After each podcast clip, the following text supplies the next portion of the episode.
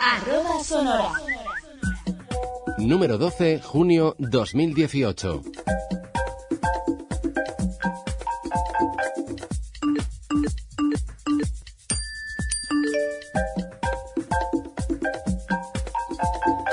Hola, ¿qué tal? Bienvenidos, bienvenidas a nuestra revista sonora que cada trimestre os acerca a las noticias relacionadas con la tecnología y la tiflotecnología.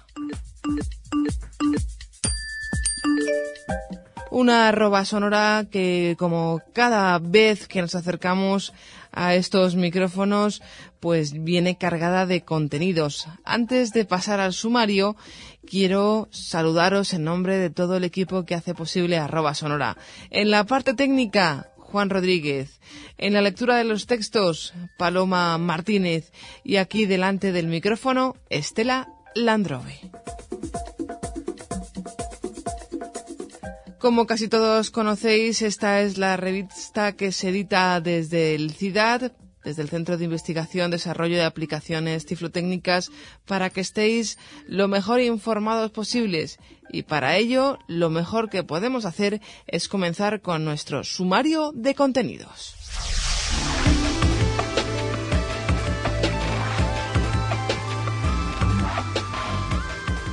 Vamos a escuchar a Juan Ramón Jiménez, nuestro compañero del Departamento de I+D de Ciudad, que nos va a acercar a una aplicación para el teléfono móvil muy novedosa. Estamos hablando del Sonobingo para teléfonos móviles. En la siguiente pista escucharemos nuestra sección de Al microscopio y en esta ocasión nos vamos a acercar a un nuevo dispositivo, a unos nuevos parches que van a servir para poder tomarnos eh, pues la glucosa sin necesidad de tener que pincharnos y sin necesidad de tener que estar colocando la sangre en las tiras reactivas. Yo creo que os puede aportar cosas muy novedosas, así que no os perdáis a Luis Palomares que os lo va a contar. En tres palabras, la sección que recopila las últimas novedades técnicas y tecnológicas que hemos encontrado y que nos han parecido más significativas. Posteriormente escucharemos al director general de la ONCE, a Ángel Sánchez, que se ha acercado a esta ventana que es arroba sonora para saludaros y para recordaros que la tecnología no debe convertirse en una barrera. Posteriormente nos vamos a acercar a ese convenio de colaboración entre la empresa VFO y la ONCE que va a permitir, de hecho ya está permitiendo, que todos los afiliados a la ONCE tengan licencias gratuitas de Zuntes charlaremos con Andrés Ramos de este hito. Además, trataremos de charlar con Marcelo Vilevich, técnico del Departamento de I+D de Ciudad, para que nos acerque a las últimas novedades de Zuntest 2018. Posteriormente escucharemos una de las secciones que más os gusta a todos vosotros y yo siempre os lo agradezco y no me canso de hacerlo. Estamos hablando de arroba responde, vuestros correos electrónicos, vuestras preguntas y vuestras sugerencias. Y casi casi para ir terminando nos vamos a acercar a Frankfurt porque Ahí ha tenido lugar la Feria Internacional de Tiflotecnología de Sci City 2018. Dos personas de ciudad estuvieron allí y os lo van a contar.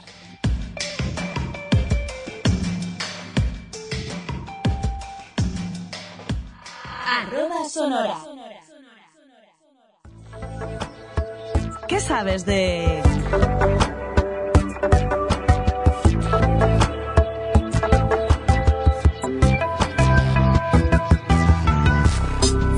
Sección de arroba sonora vamos a conocer un nuevo juego que vais a poder descargar en vuestros teléfonos móviles. Por lo menos en todos aquellos teléfonos móviles que tengan de momento sistema operativo iOS.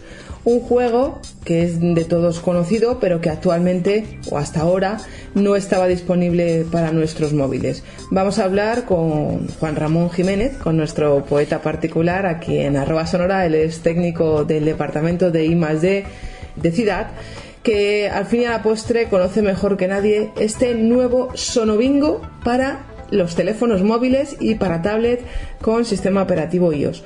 Juanra, bienvenido.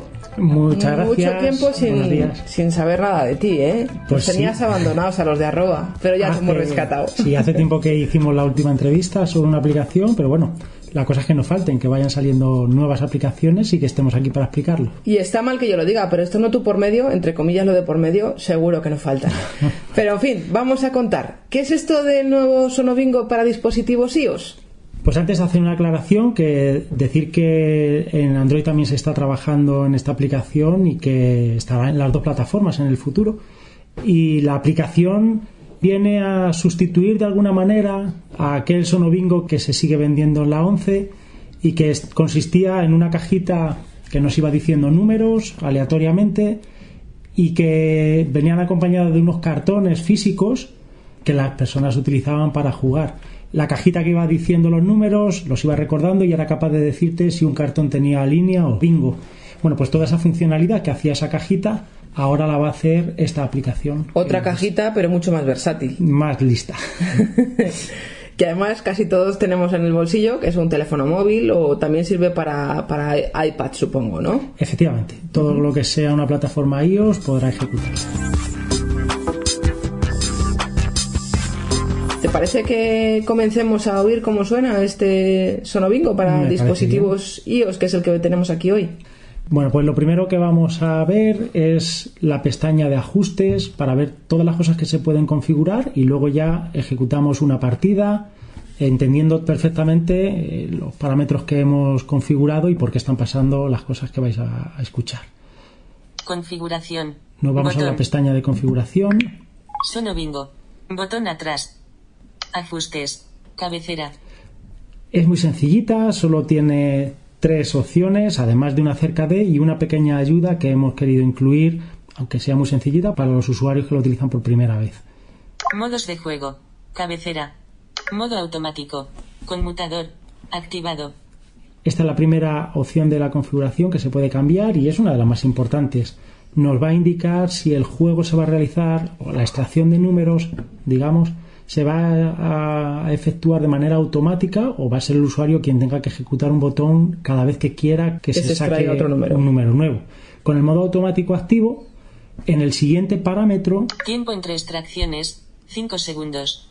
Marcamos qué tiempo la aplicación va a dejar pasar entre número y número. Digamos que si está el modo automático activo y el tiempo de extracciones en 5 segundos, como ahora mismo, sacará un número y dentro de 5 segundos sacará otro y si no vamos haciendo nada, es decir, no cambiamos el foco en la aplicación, en la pantalla principal, seguirá sacando números y números y números hasta que se acaben los números, evidentemente, en el momento en el cual te dirá que la partida se ha acabado. Se supone que antes, en un momento antes de la partida, alguien canta línea, alguien canta bingo, y entonces al cambiar el foco este temporizador se para, y luego para volver a continuar sacando números habría que volver a pulsar a, a nuevo número. Este parámetro, el segundo de tiempo de extracciones. ajustes. Botón atrás.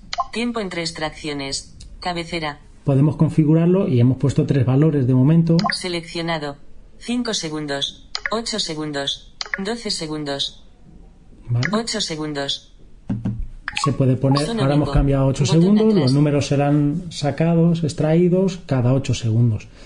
Luego ya los usuarios a medida que vayan utilizando la aplicación pueden mm, darnos el feedback de si hacen falta más tiempos o es demasiado grande lo que hemos puesto. Hemos puesto tres valores que hemos comentado en el departamento que podrían ser útiles, pero bueno, esto está siempre abierto a que cualquier usuario proponga nuevos valores para, para, mejorar la aplicación. Muy bien. El tercer y último parámetro que se puede configurar en la aplicación es si queremos o no que se active el sonido del bombo cada vez que se saca el número Activado. Si lo dejamos activado, pues ahora cada vez que sea una extracción, pues sonará el sonidito de bombo. Si vemos que nos molesta mucho o que no queremos perder ese tiempo, pues se desactiva desde la aplicación. De momento hemos dejado el modo automático activo y la extracción entre números de 8 segundos y con el sonido de bombo activado para ver luego cuando estemos jugando que no hay que hacer más que ejecutar el primer número para que vayan saliendo números de corrido.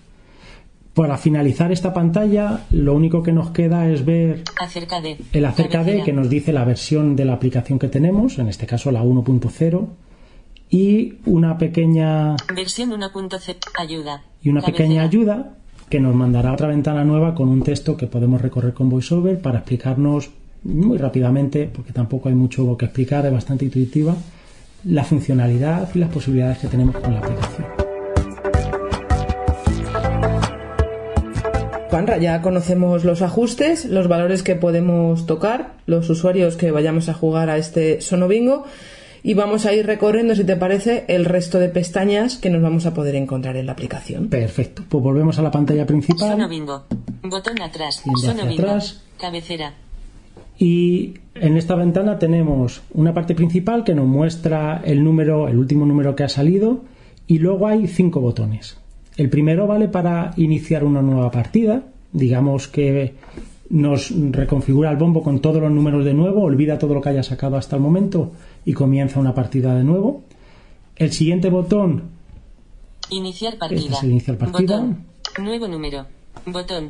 El siguiente botón, que es nuevo número, sacará un nuevo número del bombo y si el modo está automático, sin no hacer nada más, irá sacando números sucesivamente dependiendo del tiempo que hayamos configurado en la configuración, tal y como hemos explicado antes. La siguiente opción. Comprobar bingo. Botón. Pues simplemente nos pregunta qué número de cartón es el que ha cantado un bingo y la aplicación comprobará si es cierto o no que ese cartón tiene bingo. De la misma manera, tenemos el comprobar línea, que nos pregunta qué cartón es el que ha cantado línea y comprueba, chequea simplemente si es correcta esa línea. Recordamos que eh, a esta aplicación hay que jugar con los cartones que vendemos en la 11. Exacto, cartones adaptados. Claro, y por eso sabemos la numeración de cada uno y los números que contienen cada uno. Pero... Esta aplicación está muy bien porque pueden jugar personas con los cartones adaptados y personas que no tengan dificultades visuales pueden jugar ambos dos. Claro, es uno de los objetivos más importantes de esta aplicación, y no solo de esta aplicación, sino del Sonobingo como se creó en su día, hace ya bastante tiempo, es, esa integración, esa, porque los cartones son tanto visuales como adaptados con braille para que puedan jugar personas que ven y que no ven en un mismo ambiente, en una misma partida. ¿Y siempre es necesario tener activado el voiceover? No, la aplicación puede ejecutarse perfectamente sin revisor de pantalla. Ahora bien, si el revisor de pantalla no está activado y en la partida hay personas ciegas eh, jugando, alguien debe ir cantando los números. sí, pero se me ocurre, por ejemplo, pensar en personas que tienen alguna deficiencia visual, que a lo mejor no necesiten tener ahí al voiceover cantándoles todo y que solamente con verlo es suficiente pero lo ve la persona que tiene el teléfono móvil. Daros cuenta que la aplicación la está ejecutando una persona y el resto de participantes están en su mesa, en principio lejos del teléfono, con lo cual no saben qué número ha sacado. O sea, que o lo canta la persona o lo canta el voiceover. Efectivamente. Con voiceover matamos dos pájaros de un tiro. Una persona ciega puede ser la que gestione la partida y luego otra, pues que, que está cantando los números en voz alta, con lo cual, veas o no veas, te enteras de qué número ha salido. Números anteriores. Que es un botón. que nos lleva a una pestaña que nos muestra todos los números que han salido. Además, de manera especial hemos sacado el último número, por aquello de que en un momento dado pues ha habido un ruido o algo así, alguien no se ha enterado de qué número y nos puede cantar solamente ese último número. Si el revisor de pantalla está activo, veremos cuando entremos en esa pantalla que tenemos una opción que nos lee automáticamente de seguido todos los números. Si no, podemos irlos recorriendo como si fuera una tabla, número a número, con el gesto de flip de VoiceOver. Una vez explicado todo esto, Juanra, yo creo que lo mejor es que veamos de forma real cómo funciona esta aplicación. Totalmente de acuerdo. Pues venga. Lo primero que hay que hacer es... Iniciar partida. Iniciar una nueva partida. Aviso. Sono bingo. Partida inicializada correctamente. Pulse el botón nuevo número para comenzar la extracción de números. Nos avisa de que se ha reiniciado todo y nos indica que tenemos que pulsar el botón nuevo número para comenzar la extracción de números. Aceptar. Botón. Aceptamos. Nuevo número. Y empezamos a hacer la partida que si recordamos bien en la configuración dejamos que iban a ir saliendo números automáticamente cada 8 segundos y además iba a sonar el bombo. Pues vamos a ver. Nuevo número. 80, 8, 0. Ahora dejamos pasar unos 8, 8 segundos.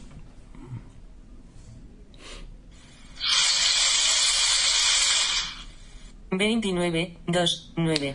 E irán saliendo Y números. así sucesivamente, sucesivamente hasta, que, alguien cante línea. Efectivamente, en ese momento vamos a pasar. 18, 1, 8. En ese momento que alguien cante línea, el que está, la persona que está llevando la aplicación bingo. o la Comprobar partida línea. iría a la Botón. opción comprobar línea Compro- aviso. Campo de texto. Escriba el número del cartón. y la aplicación le pide que escriba qué cartón. La persona que ha cantado línea tendrá que decir, pues tengo una línea en el cartón Campo de 12, texto. por ejemplo. Edit 1, 2.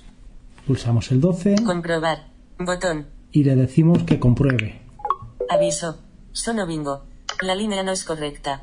Continuemos para línea. En este caso, efectivamente, han salido solo tres o cuatro números, ya hubiera sido, bueno, es que en este caso es imposible porque ni siquiera hemos sacado los números suficientes para una línea. Entonces, la aplicación te dice que no, que ese cartón no tiene línea y que continuamos la partida sin más. Aceptar. Botón. Pues tendríamos que 18. volver Nuevo número. a ir al botón nuevo número para que Nuevo continuara de nuevo la extracción de números 10. en esta 1, manera 0. automática.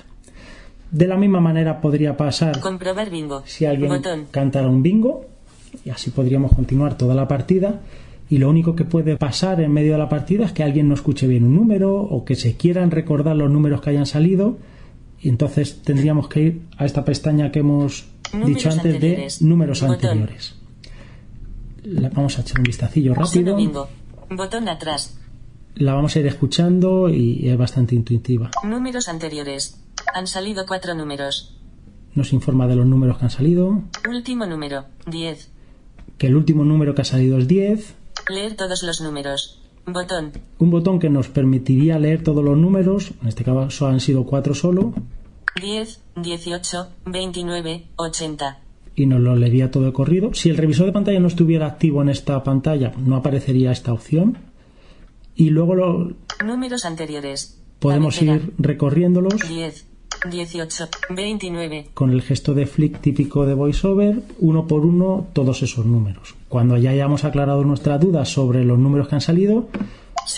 Pues volveríamos a la pantalla anterior. Cabecera. Nuevo número. y sería cuestión de Botón. pinchar otra vez, de pulsar el botón nuevo número para que la partida continuara. Bueno, Juanra, pues nos quedamos tú y yo ahora echando una partidita, a ver quién gana, a ver quién paga las cañas y te citamos para uno de nuestros eh, próximos números de arroba sonora para que sigas contándonos cosas interesantes. Muchísimas gracias. Muy bien, espero que sea muy pronto. Gracias a vosotros. Gracias. Un abrazo.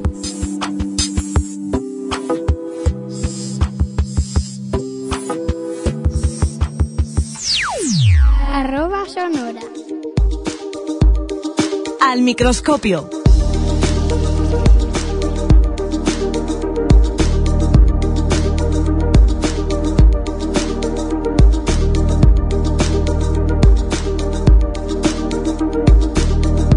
Continuamos adelante en arroba sonora hablando de una cuestión muy interesante, sobre todo para aquellas personas que padezcáis de diabetes. ¿Por qué? Porque hemos encontrado un método diferente, un método que ayuda a aquellas personas que puedan tener esta enfermedad a conocer su nivel de glucosa en sangre, pero que además no solo eso, sino que va a evitar esos incómodos pinchazos, esas tiras reactivas que hay que estar pendiente de tenerlas, en fin, una aplicación para el teléfono móvil y un sensor nos van a hacer la vida un poquito más fácil.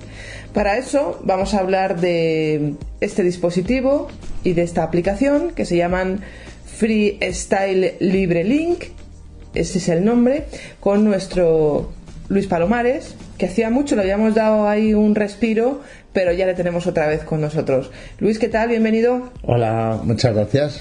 Bueno, te tenemos en esta ocasión para hablar de una aplicación que se conjuga con un sensor y que va a ayudar, consideramos nosotros, bastante a las personas que puedan tener pues esta enfermedad que ya de por sí es incómoda, pero que además sean personas ciegas o con déficit visual. Sí, es muy, muy interesante. Lo primero es que esta aplicación está disponible tanto para iOS, o sea, iPhone, como para Android. Así que, bueno, en principio tenemos el, el abanico está, está cubierto para todas las personas que tengan un smartphone. Y efectivamente, el atractivo del sistema es el evitarnos eh, los pinchazos, el evitarnos las tiras reactivas, que ahora nos pinchamos, que la gotita de sangre no ha entrado en la tira reactiva, que sí que ha entrado, que bueno. Y poder tener acceso a nuestro nivel de azúcar en cualquier Eh, momento. En cualquier momento y de una forma súper cómoda. O sea, no le tengo que explicar a, a las personas que tengan diabetes sin ver lo incómodo que es tener un- una tira reactiva y hacer que la gota entre. Pues con este sistema se consigue hacer todo muchísimo más fácil. Bueno, Luis, pues si te parece, en esta ocasión no vamos a hacer una demostración práctica, porque la demostración práctica ya se ha hecho aquí en Ciudad. Eh, estos sensores, ahora nos contará Luis detalladamente cómo son, pero estos sensores requieren un pequeño pinchacito. Y claro, no es cuestión de, de volver a pinchar a nuestro Luis, ya no tenemos sensores, pero él lo ha llevado puesto, lo ha probado y nos lo va, nos lo va a contar. Empezamos, si quieres, por los sensores, que es a lo mejor lo más desconocido porque la aplicación luego puede tener determinadas características, pero bueno, eso más o menos todos sabemos cómo funciona una aplicación. Pero lo que nosotros llamamos sensores, ¿qué son? ¿Cómo funcionan? ¿De qué material están hechos? ¿Dan mucho calor? ¿Hay que pincharse? ¿Hay que pegárselos? A ver, cuéntanos. Bueno, lo primero es que mm, efectivamente eh, es una lástima, pero es así. No podemos hacer una demostración aquí para arroba sonora, pues porque bueno, en su momento cuando nos mandaron evaluarlo, aquí en Ciudad, la verdad es que mm, probamos casi pues como si lo usáramos nosotros mismos. Eh, bueno, yo concretamente que estoy con el tema de los glucómetros y tal, yo me pincho siempre cuando hay que probar un glucómetro, por eso sé las diferencias tan grandes que hay entre una cosa y otra. Y como esta vez no podía ser de otra manera, y como has dicho tú, pues yo estuve con el sensor puesto. Los sensores tienen una caducidad, por eso no lo, no lo podemos traer aquí. Los sensores tienen una caducidad de 14 días. Y yo estuve esos 14 días con el sensor puesto. Pero bueno, eh, a ver, los sensores son como de, no sabía deciros el material, pero es como plástico, ¿vale? Un plástico muy, como muy suave, no, no es nada rugoso, no se engancha, Transpirable, supongo. no es que sea transpirable, es que es, que es como un aparato. El sensor tiene el, el diámetro de una moneda de 2 euros y el grosor, pues imaginaros como dos o tres monedas de 2 euros, una encima de la otra. ¿Dónde no lo tenemos que colocar? Salvo que médicamente digan lo contrario, tienes que buscarte una zona que sea muy fácilmente accesible y que a la vez no esté expuesta, porque, porque este sensor es redondo, no se engancha prácticamente con nada, yo lo he llevado, imaginaros, 14 días. De evidentemente. continuo. Sí, sí, no te lo puedes Te quitar. puedes duchar con él tranquilamente, puedes hacer deporte, no hay ningún problema. sería deseable que te ducharas con él, ya que tienes que estar 14 días con el puesto. ¿no? Entonces, bueno, pues 14 días sin ducharte puede ser un poco tremendo. Sí, sí, la verdad es que sí. no, pero, pero no hay absolutamente ningún problema, ni de adherencia. Tiene un, bueno, pues un sistema de adherencia, unas pegatinas tremendamente eficaces. Es más, yo diría que luego a mí me costaba trabajo quitarme el sensor. Entonces, a lo que me preguntabas, yo lo llevé colocado en la parte interna del brazo. O sea, se entre, mm, digamos, lo llevaba en el brazo, en la parte interna, pegado como a las costillas. Sí, junto el brazo con el cuerpo. ¿Por qué ahí? Pues porque es muy cómodo, es una zona de muy fácil acceso. Luego, además, no se engancha con nada, lo tienes protegido siempre con, con tu cuerpo. Y lo tienes como muy... A mano. Lo tienes muy a mano, nunca mejor dicho. Lo tienes muy a brazo. Entonces, Luis, una vez que ya decidimos el lugar donde nos vamos a colocar el sensor, ¿cómo tenemos que proceder? Este sensor tiene, tiene un filamento, eh, una aguja muy pequeña, muy fina, pero esa aguja, mediante esa aguja es con la que toma las mediciones el, el aparatito y esa aguja tiene que estar insertada en nuestra piel. Entonces, el dispositivo, cuando lo abrimos, en la caja vienen como dos recipientes, ¿vale? En, imaginaros que vienen como dos, además, por ejemplo, las tapas son como dos yogures. En un yogur viene, eh, en, un, en un recipiente de estos, viene el sensor y el otro es el aplicador. Nosotros abrimos los dos recipientes y tenemos que juntar las dos bocas que han quedado abiertas.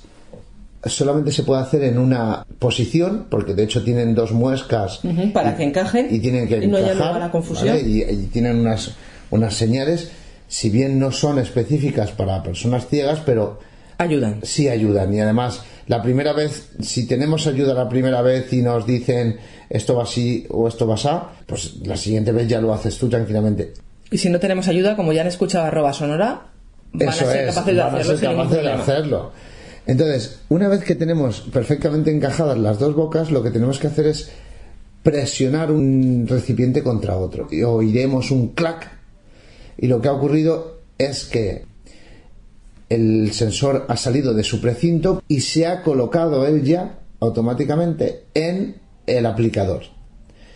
Entonces nosotros solo lo que tenemos que hacer es que el recipiente que es el aplicador, colocamos digamos ahora la boca en eh, la parte del cuerpo donde queremos insertar el sensor.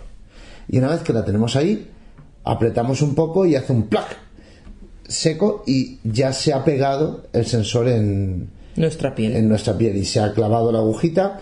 Pero insisto, de verdad, es un, es un dolor leve.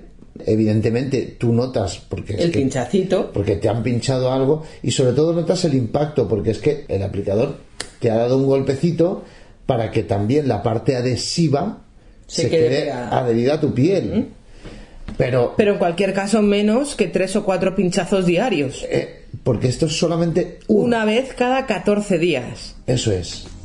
Bien. Esto es una vez cada 14 días.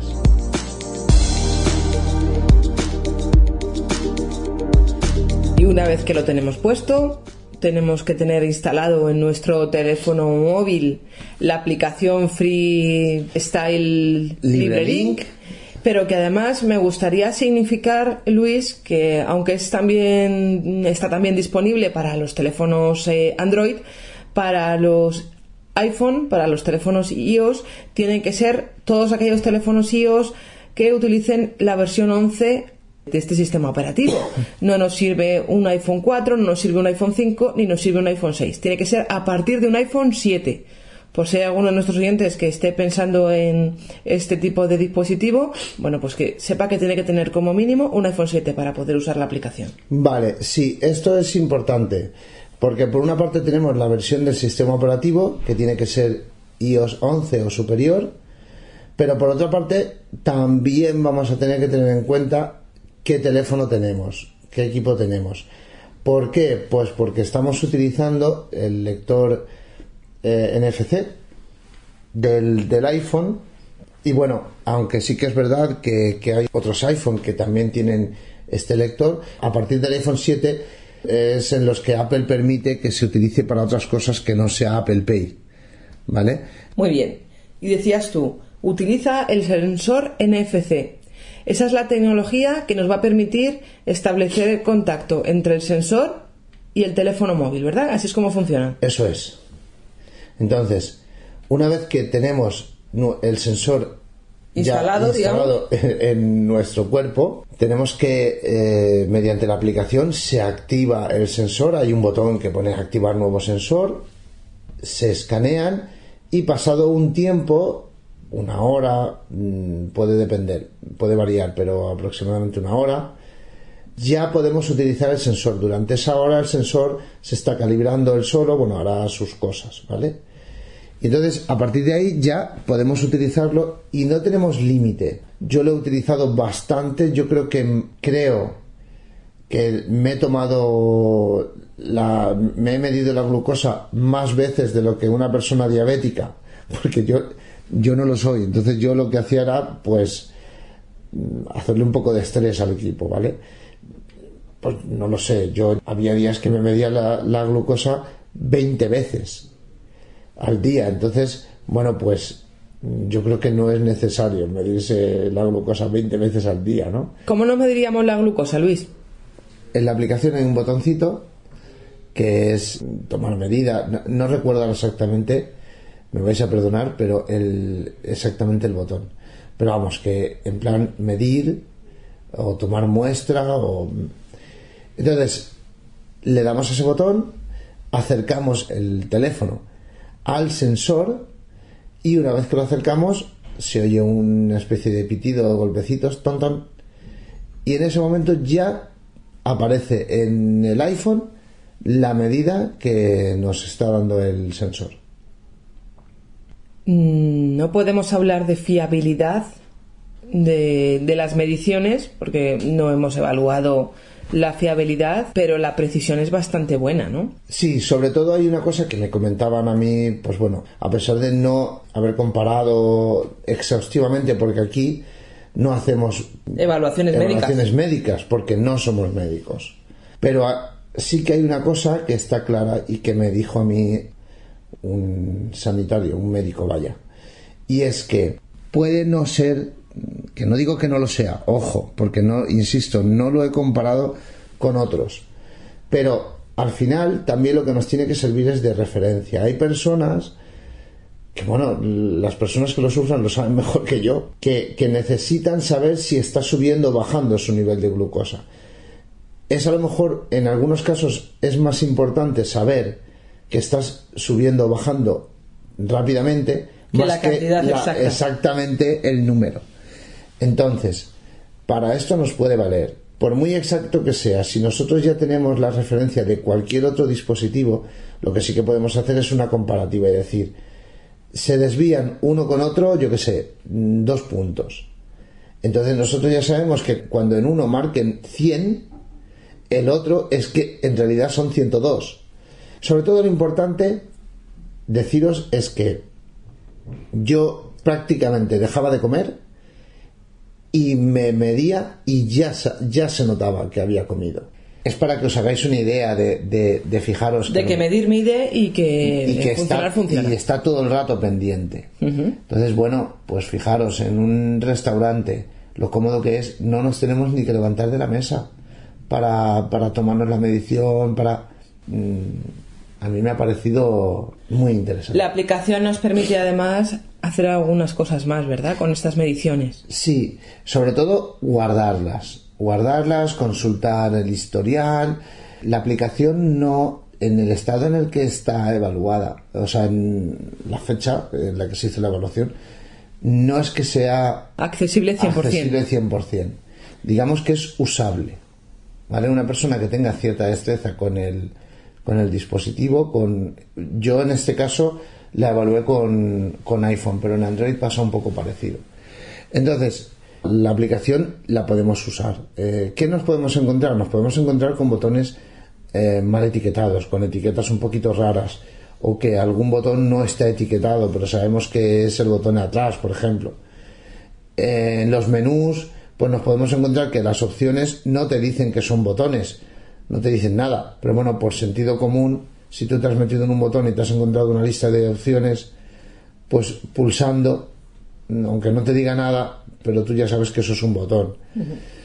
Y sobre todo es muy interesante porque tiene gráficas, las gráficas no son accesibles, pero sí podemos ir a nuestro médico y enseñarle todo. O sea, le dejamos el iPhone y oiga, sírvase. Porque no tenemos que hacer nada para almacenar ninguna medición. Lo que sí que tendremos que hacer es que si esa medición concreta le queremos poner una anotación, pues no lo sé. Eh, no, no, no quiero decir ninguna ningún ejemplo porque lo mismo está mal puesto, ¿no? Pero pues nosotros hacemos una medición para que el médico luego tenga en cuenta que esa medición fue tomada en esas En circunstancias. circunstancias determinadas. Eso es.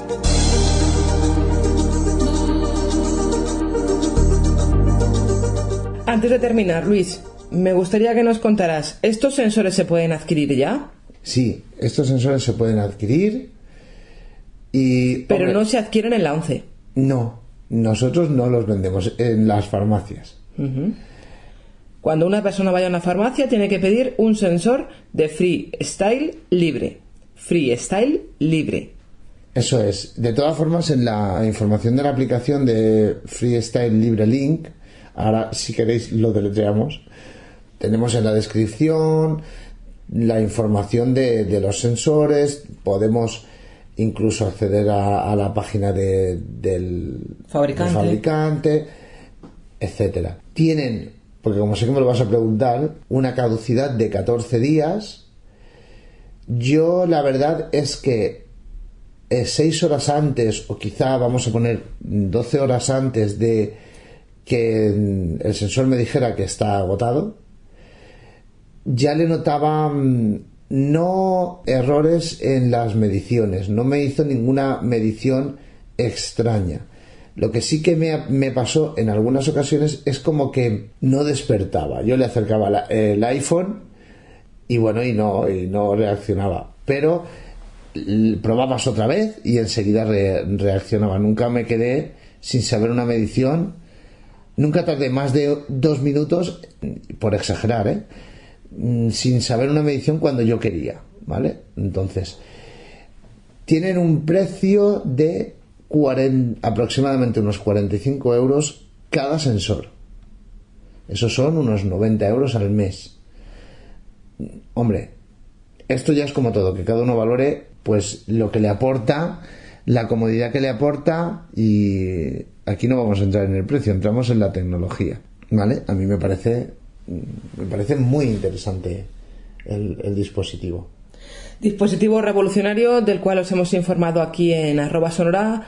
Ya para despedirnos, Luis, ¿te parece que deletreemos cómo se escribe freestyle libre o freestyle libre link? Sí, pero antes de ello, algo que no, no sé si lo hemos dicho o sea sobreentendido, pero sí quiero que quede mm, específicamente dicho.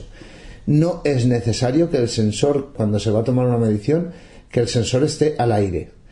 Quiere decir que podemos estar en invierno con la chaqueta puesta, mm, tres mangas.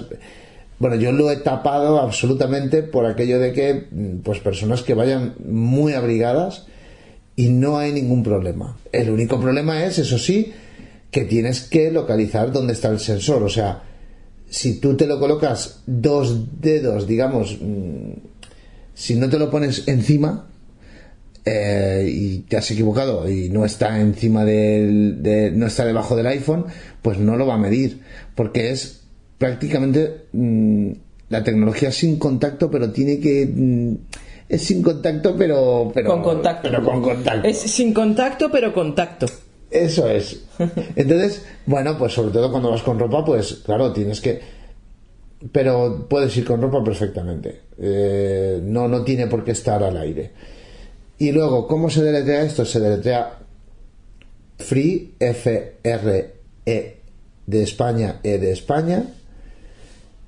Steel, S, T, Y, L, E de España libre como libre y link L I N K.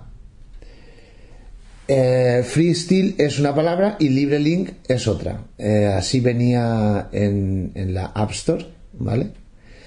Y, y bueno, pues si lo buscáis, eh, pues va a haber información o incluso podéis preguntar en, en farmacias. Yo no, no sabría deciros si en todas está. En alguna yo lo, he visto. Entonces, pues, bueno, es cuestión de ir buscando. A lo mejor cuando estéis oyendo esta revista ya está en... cada vez estamos extendido. Entonces, bueno, pues... A buscar, a buscar aquel que le interese estos mm, dispositivos, estos sensores de freestyle libre, ¿vale? Que os van a hacer la vida bastante más sencilla a todos aquellos que queráis probarlos. Simplemente una última cosa, la aplicación es gratuita, que no lo hemos dicho antes, creo. Y ya Luis, agradecerte que nos hayas contado cómo fue tu experiencia con estos sensores y hablaremos contigo en más ocasiones. Muchas gracias. Vale, pues muchas gracias a vosotros, un placer.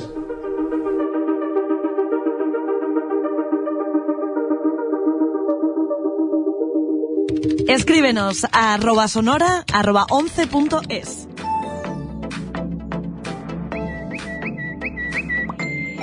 tres palabras.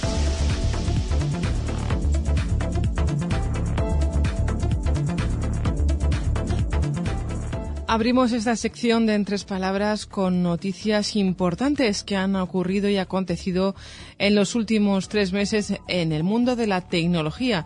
Y vamos a empezar por una de Microsoft, porque suma nuevas funciones de accesibilidad para Windows 10. Paloma. Microsoft anunció una serie de nuevas características que añadirá a Windows 10 para potenciar su centro de accesibilidad.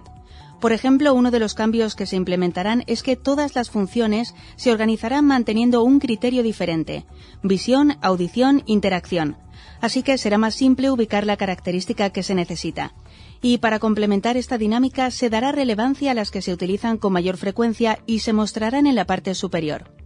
Además de la nueva organización, también se sumarán nuevas opciones para utilizar el zoom o para poner más brillante la pantalla, una página de control de voz, entre otras. Los usuarios que utilizan con frecuencia la lupa, el teclado como pantalla, el narrador y el contraste alto encontrarán algunas dinámicas diferentes. Por ejemplo, se ha mejorado el rendimiento, el audio y la dinámica de navegación de narrador. Cuando el usuario navegue por Microsoft Edge, el narrador alertará si una página comienza a cargarse, si está demorando más de lo esperado y cuándo se ha cargado por completo.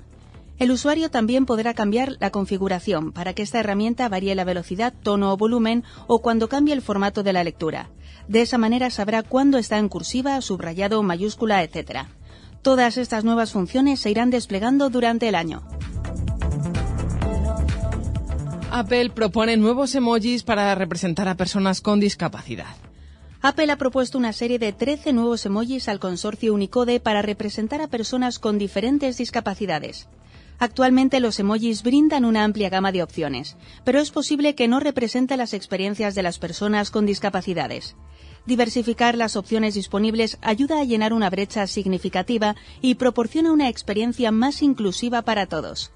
Estas opciones presentadas por Apple fueron consideradas en colaboración con diferentes organizaciones, como por ejemplo Cerebral Palsy Foundation, American Council of the Blind y National Association of the Deaf. Si bien se tiene en cuenta que no pueden representar a cada una de las discapacidades ni situaciones existentes, se han enfocado en diferentes matices, teniendo en cuenta cuatro categorías como son deficiencias auditivas, discapacidad visual, discapacidad motriz y otras discapacidades. Así que encontraremos emojis que representan a personas en diferentes sillas de ruedas, con bastones, que utilizan audífonos, perros guías, lengua de signos, prótesis de extremidades, entre otros. Aunque son 13 emojis propuestos, hay variantes que tienen en cuenta los diferentes tonos de piel, sumando 45 en total. Siguiendo el proceso que acostumbra el consorcio Unicode, se reunirán para evaluar la propuesta de Apple. Si la aprueban, estos emojis serán considerados como candidatos para formar parte de la lista de emoji 12.0, que será lanzada en marzo de 2019. Hablamos ahora de una aplicación llamada Be My Eyes que permite a una persona ciega poder ver los objetos que hay a su alrededor o lo que pone en las pantallas y a una persona que ve le permite hacer de intérprete a esa persona ciega, Paloma. La autonomía de todas aquellas personas que padecen problemas de ceguera es indiscutible. Ir al trabajo, estudiar o divertirse satisfactoriamente no supone, por norma general, ninguna clase de impedimento en su realización total. Sin embargo, ocasionalmente en nuestra vida cotidiana se presentan algunas limitaciones difíciles de identificar y frente a las que un par de ojos cómplices pueden ser de ayuda. Para este colectivo, tareas tan simples como averiguar la fecha de caducidad de un pack de leche, leer instrucciones o encontrar objetos perdidos pueden representar desafíos de complicada superación si no tienen cerca a alguien que les guíe. Es precisamente a partir de esta necesidad de colaboración que nace Be My Eyes, una app gratuita y anónima que apareció en el 2012 en Dinamarca y cuya red ha logrado convertirse, por medio de la tecnología y la conexión social, en la mayor comunidad en línea para personas ciegas o con deficiencias visuales. Su funcionamiento es rápido y sencillo. Al acceder, el sistema sugiere dos opciones o bien registrarse en calidad de persona ciega o con baja visión, o por el contrario hacerlo como voluntario. En cada caso, y según la condición del inscrito, la aplicación ofrecerá la posibilidad de realizar o recibir una videollamada en vivo con solo presionar un botón.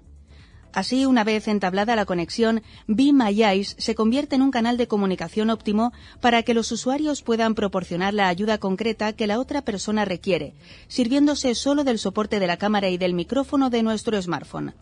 Su software, desarrollado por la empresa danesa RoboCat, dispone de una interfaz gestual y vocal que optimiza el programa en términos de usabilidad y accesibilidad.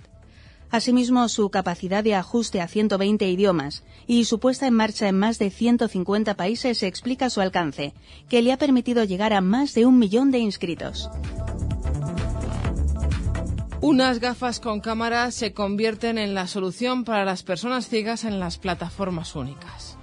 Un reto convocado por el Ayuntamiento de Barcelona y el de Nueva York elige un sistema basado en cámaras y balizas.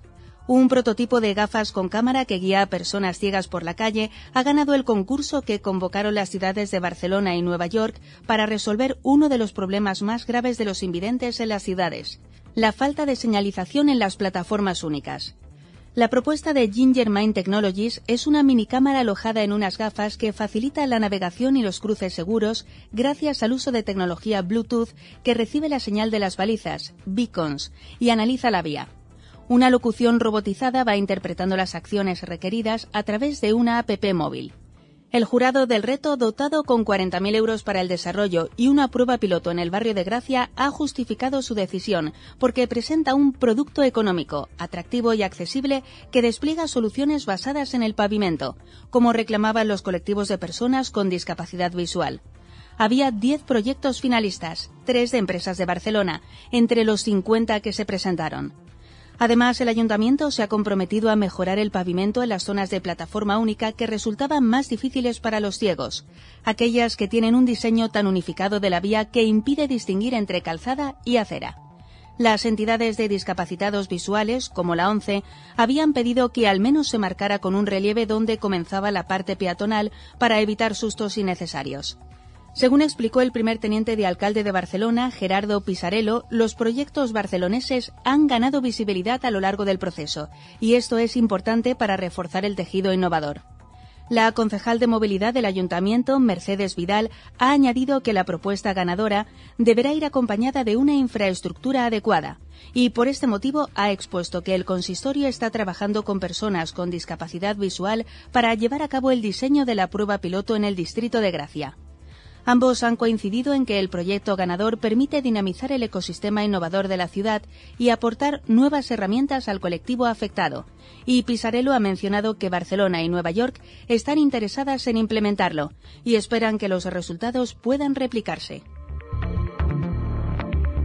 Y no abandonamos esta tecnología, la de los Bitcoin, porque una aplicación puede guiar a personas ciegas por cientos de tiendas y museos en Barcelona. Los beacons son sensores de baja intensidad que emiten señales a través de Bluetooth a un dispositivo móvil en las que puede viajar información. Son piezas clave en el desarrollo de la Internet de las Cosas, IoT en sus siglas inglesas, por las posibilidades que ofrecen de seguimiento, rastreo y emisión puntual. Pero también son una oportunidad para mejorar la vida de personas discapacitadas o con problemas.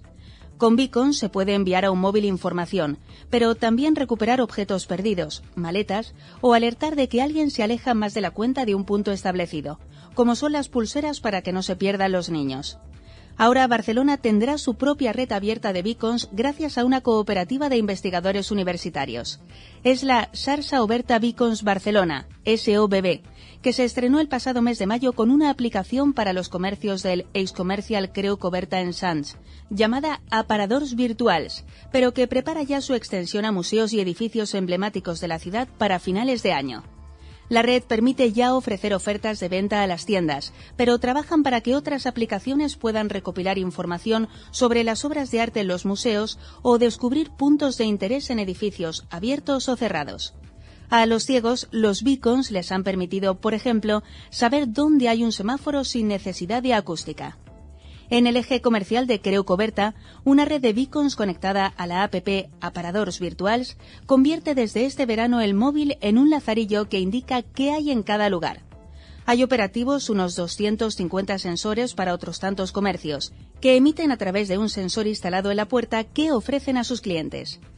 Les elegimos porque habían hecho el esfuerzo de hacer un catálogo de tiendas en braille y les gustó mucho nuestra propuesta, explica Francés Solk, uno de los cinco socios fundadores de la red, en la que uno de los miembros perdió la visión de forma sobrevenida. Es una red en la que desde el principio de su diseño han participado discapacitados visuales para que fuera realmente útil, señala. En el caso de los comercios, la APP permite también seleccionar qué tipo de comercio se busca y el móvil avisa cuando llega delante del beacon.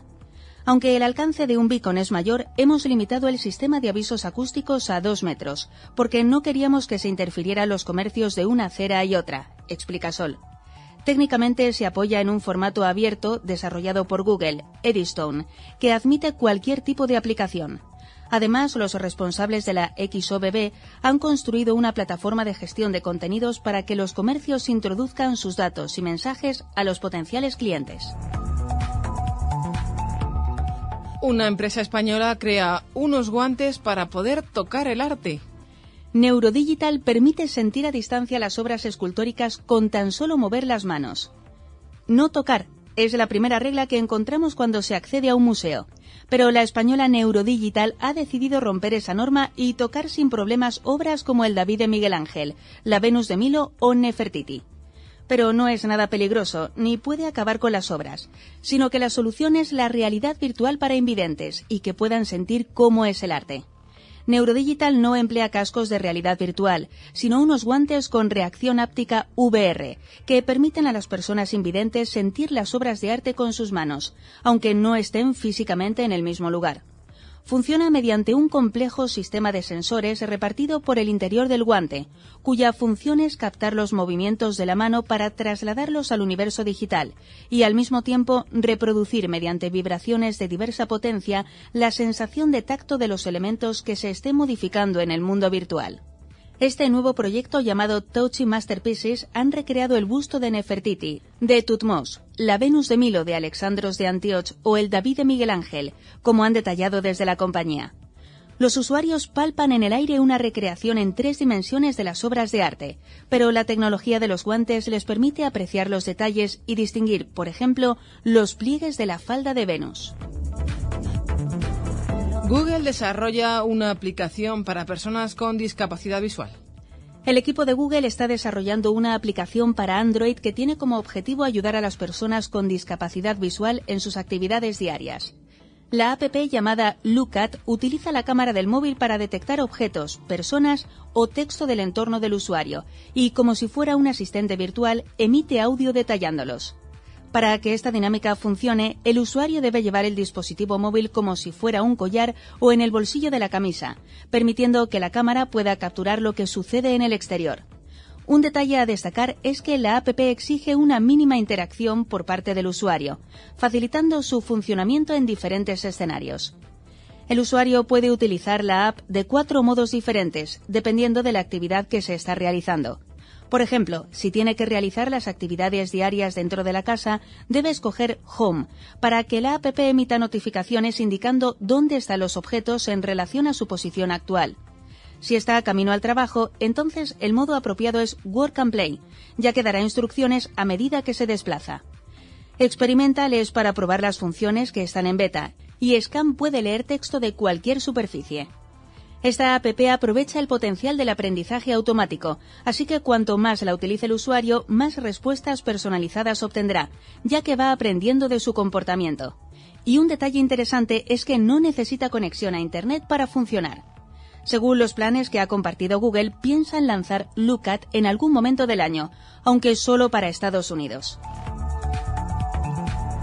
Microsoft y Apple se unen noticia importante, para crear un estándar de dispositivos de braille para ciegos. Un nuevo estándar de dispositivos de braille permitirá usar dispositivos sin necesidad de drivers o configuración y ha sido creado por Microsoft y Apple. El nuevo estándar de dispositivos de braille ha conseguido unir a dos rivales históricos. Hoy la USB IF, la organización mundial encargada de promover e instaurar estándares USB, ha anunciado un nuevo estándar USB HID, dispositivo de interfaz humana para dispositivos de braille.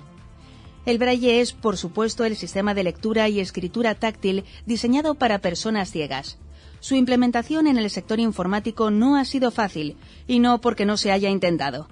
Incluso con la tecnología actual es difícil crear dispositivos que sean capaces de cambiar los puntos resaltados dependiendo de los caracteres que se quieran mostrar. Peor aún, no existe un estándar que todos los fabricantes puedan seguir. Tanto Microsoft como Apple han apostado por abrir sus sistemas a más usuarios, especialmente a los que tienen algún tipo de discapacidad. Microsoft espera que el soporte de este nuevo estándar empiece en 2019. Será entonces cuando veamos más dispositivos compatibles, además de actualizaciones para los sistemas operativos. Hablamos ahora de una nueva extensión que permite leer imágenes para quienes tienen alguna discapacidad visual. Hay muchos programas que se encargan de leer el texto que aparece en las páginas web que visitamos durante el día a día, algo importante principalmente para quien cuenta con algún tipo de deficiencia visual, pero con las imágenes hay aún mucho camino por recorrer. Hoy hablamos del proyecto que nace en el laboratorio Interactive Robotics and Novel Technologies, IRON, un proyecto que ha permitido la creación de una extensión capaz de leer las imágenes de muchas de las páginas que visitamos. Uno de los investigadores del Instituto Atlas desarrolló un sistema que recopila leyendas y texto alternativo asociado a otras instancias de la misma foto en otro lugar de Internet. Cuando visitamos una fotografía, la extensión verifica en su base de datos si ya ha sido usada en Internet y en casi positivo obtiene la información ALT para encontrar la mejor descripción posible de la misma. Caption Crawler se presenta así como un sistema de captación de imágenes que, en caso de que nunca se haya usado la foto visualizada, tarda solo 20 segundos en obtener un texto para ella. Pero si ya ha sido usada en el pasado, el texto alternativo estará disponible casi de inmediato. La tecnología fue desarrollada por Darren Guinness, quien trabajó junto al Superhuman Computing Lab y a Edward Catrell y Meredith Ringel Morris, de Microsoft Research. La investigación combina los beneficios de un sistema totalmente automatizado con la calidad del contenido escrito por humanos. Los usuarios que deseen que Caption Crawler reemplace el texto alternativo de baja calidad solo tienen que pulsar un atajo de teclado para solicitar un reemplazo. El lector de pantalla obtiene la nueva leyenda, que será la más larga encontrada para una foto en particular. Amazon lanza un plugin para Bolly de WordPress para convertir textos a voz y podcast. Poly es uno de los servicios de Amazon que mediante el uso de tecnología de aprendizaje profundo permite la conversión de contenidos en formato texto en contenidos de audio de voz con habla realista, disponiendo de decenas de voces masculinas y femeninas, e incluso soporte para diferentes idiomas. Los desarrolladores y creaciones de aplicaciones podrán integrar a Poly en las mismas, haciendo uso de la API que este servicio tiene disponible para ello. Este servicio tiene un coste en función de su uso, existiendo lo que Amazon llama capa gratuita, la cual incluye la posibilidad de convertir 5 millones de caracteres al mes o solicitudes de marcadores del discurso durante los primeros 12 meses, a partir de la primera solicitud de habla, según se expone en su web. Con todo lo comentado, ahora nos encontramos con que Amazon acaba de lanzar el plugin de Poly para WordPress, posibilitando convertir los contenidos de texto a contenidos de audio por voz, en el que no solo permitirá la conversión al mismo idioma, sino que además también permitirá ofrecer los contenidos por voz a otros idiomas diferentes, ideal para aquellos que quieran dar soporte internacional a su blog. Además, el plugin también incluye una función llamada Polycast, que permite convertir los contenidos de audio generados en episodios de podcast, generando un canal RSS que posibilitará la suscripción a través de las aplicaciones y servicios especializados en podcast. Los usuarios que opten por este plugin tendrán que vérselas inicialmente con una configuración algo compleja, lo que significa que este plugin no está al alcance de cualquiera siendo necesario una serie de conocimientos técnicos mínimos. Como apuntan desde TechCrunch, el plugin es gratuito, aunque no el uso de Poly. En cualquier caso, este lanzamiento hará que Poly pueda ser usado por más usuarios gracias a aquellos que instalen y configuren su plugin en WordPress, ya sea que lo tenga en ejecución en sus propios servidores o bien en AWS.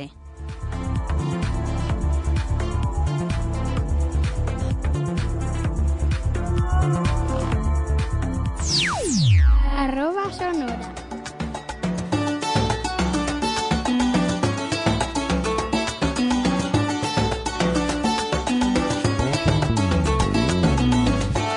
Ya sabéis que en arroba sonora nos gusta estar en todos los saraos, entre comillas. Y en esta ocasión vamos a saludar a nuestro director general, Ángel Sánchez, que le hemos atracado a mano armada. Ángel, bienvenido. Pues muchas gracias. Eh, la verdad es que venir aquí siempre es una alegría a este centro que tantas alegrías nos dan a los afiliados durante el año. La tecnología nos ha abierto muchas puertas y esa- esas puertas las han abierto la gente de aquí, día a día, haciendo que esa tecnología no sea una barrera, sino que sea una puerta de inclusión. Muchísimas gracias por la parte que nos toca a todos los que hacemos posible esta revista de arroba sonora. Y me gustaría, antes de terminar, bueno, pues que le mandaras un saludo a todos nuestros oyentes y que nos dieras tu parecer sobre la revista, ya que te tenemos aquí. Pues la revista yo creo que es un buen foro para conectarnos estos viciosos como yo de la tecnología, que nos gusta estar a la orden del día y utilizar todas las aplicaciones posibles para poder hacer lo que hacen todos los demás, ¿no? Pues saludaros, eh, seguir conectados, seguir en- enchufados a la tecnología y vamos a trabajar entre todos, porque no solamente hace falta que la tecnología esté a nuestro servicio, sino que nosotros dominemos esa tecnología para demostrar que somos capaces de hacer lo que hacen los demás. Muchísimas gracias, Ángel.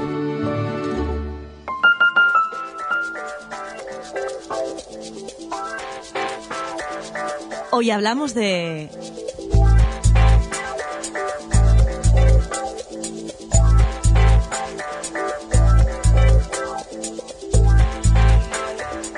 Como muchos de vosotros sabéis, las licencias de Zontest son gratuitas y precisamente de esto vamos a hablar en esta pista de arroba sonora con Marcelo Vilevich. Marcelo, muy buenas. Hola, ¿qué tal? Bienvenido.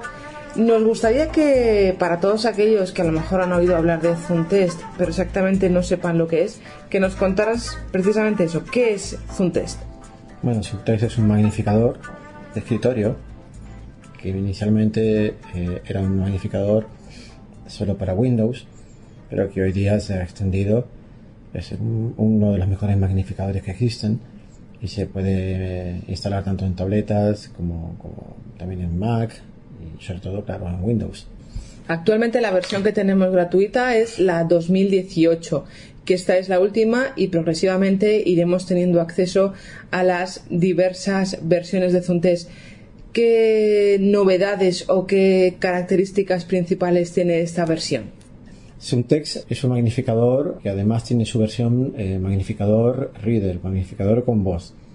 Entonces, una de las mejoras en esta versión 2018 es que ha introducido diferentes voces, vocalizer, que son las mismas voces, de, de- que son voces de Freedom y que, y que funcionan bastante bien. De todas maneras, hay algunos detalles que no va a, a darse cuenta el usuario, porque muchas de esas novedades en la nueva actualización 2018 son mejoras que funcionan de forma más estable en Windows 10. Hay algunas funcionalidades, como por ejemplo que funciona con cuatro monitores, que soporta hasta cuatro monitores.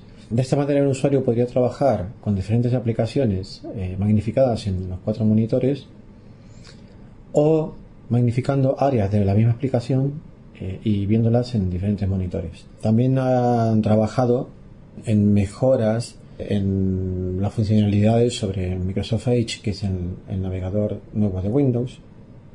Como he dicho antes, hay diferentes mejoras quizás más sutiles, como cambios en la instalación, cambios en un programa de guiado a la hora de ejecutar el programa una vez instalado, el Startup Wizard y muchas mejoras de, de, como he dicho, adaptación a Windows 10. ¿Para qué versiones de Windows es compatible esta versión 2018? Esta versión tiene unos requisitos que ya, ya traía la versión anterior, un poco altos de, de sistema de máquina.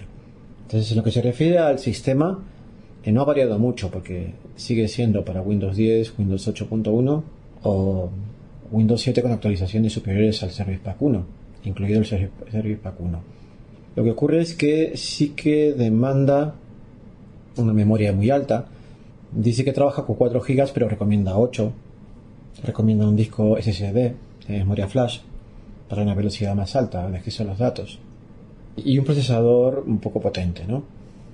¿A partir de qué procesador estaríamos hablando, Marcelo? Es que, claro, él, en los requisitos se puede leer que exige un procesador a partir de 2 GHz, que sea i3 en adelante. Pero luego, claro, recomienda un, i5 o i7.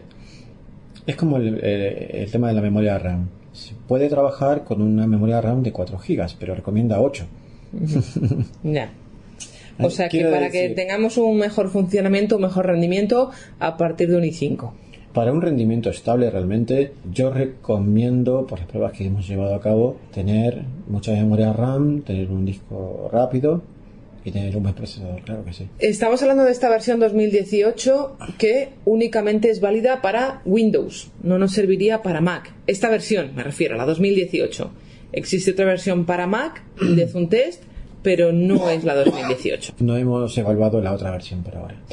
Marcelo, ¿te gustaría comentar algún dato que hayamos pasado por alto en nuestra charla? Bueno, eh, todos saben, o bueno, creo que sabrán ya de, la unión de la empresa que desarrolla Suntex, iSquared, con, con Freedom y con otras empresas más. Han creado el grupo llamado VFO. Esto hace que a partir de la versión de Suntex 2018 veamos ciertas similitudes en temas como por ejemplo lo que es la licencia de JAWS de toda la vida con ahora la licencia de Suntex a partir de ahora, de la versión 2018. Entonces, por ejemplo, Suntex tiene una licencia que es la ILM, la de, la de toda la vida, la de Freedom, por la cual las licencias funcionan de, forma igual. Ya no funciona como antes Suntex, que podía estar 30, 40 días o 60 días, recuerdo, como una versión beta. Sino que ahora mismo Suntex se debe instalar y al cabo del tiempo, hasta como ocurre con JAWS, si uno no tiene la licencia instalada, pues hay que reiniciar el ordenador. Lo cual es bastante molesto, claro. bueno, pero como ahora es gratuita, tampoco nos va a suponer grandes problemas. La activamos y ya está, y es suficiente. Simplemente, antes de terminar, Marcelo, voy a recordar a los oyentes cómo pueden conseguir esa licencia gratuita de, de Zuntest, si te parece. Tendrían que entrar en el Club 11 con sus credenciales, con su usuario y su contraseña. Posteriormente tendrían que ir a Tiflo Tecnología y entrar en el enlace de magnificador Zuntest. Cuando estén en Zuntest, tienen que ir a la opción de solicitar licencia, ahí les van a pedir una serie de datos, como puede ser su correo, su dirección, que en algunos casos incluso ya vendrán hasta cumplimentados, un correo electrónico y posteriormente recibirán en el correo electrónico su código de licencia de Zuntest. Y es importante señalar que ese código de licencia de Zuntest va a servir para tres activaciones en tres ocasiones distintas o en tres equipos diferentes. Una vez que hayan consumido estas tres activaciones, si lo desean, si lo necesitan, pueden pedir hasta cuatro licencias más. Es decir, que tendrían derecho a cinco licencias por tres activaciones cada licencia. En total, a 15. Solamente para Windows y no para Mac, como nos preguntaban en alguna ocasión. Si quisieran una licencia de Zuntest para versiones anteriores a 2018, porque su equipo no tiene los requisitos que necesita, o porque el sistema operativo es más antiguo, o por lo que sea, tendrían que mandar un correo electrónico a ciudad.11.es indicando las características y el sistema operativo de la máquina para que desde Ciudad se les solicite el código de activación de una versión anterior de Zuntest. El mismo caso sucedería con aquellas personas que utilicen Mac. Quienes quieran conseguir una licencia gratuita para Mac de Zuntest tendrían que mandar el mismo correo electrónico a ciudad.11.es indicando las características del Mac que tengan y solicitando esa licencia gratuita. Una vez dicho esto, Marcelo, agradecerte que hayas charlado con nosotros y desearte una pronta recuperación. Mm, gracias. Antes charlábamos con Marcelo Vilevich sobre las licencias gratuitas de Zuntest.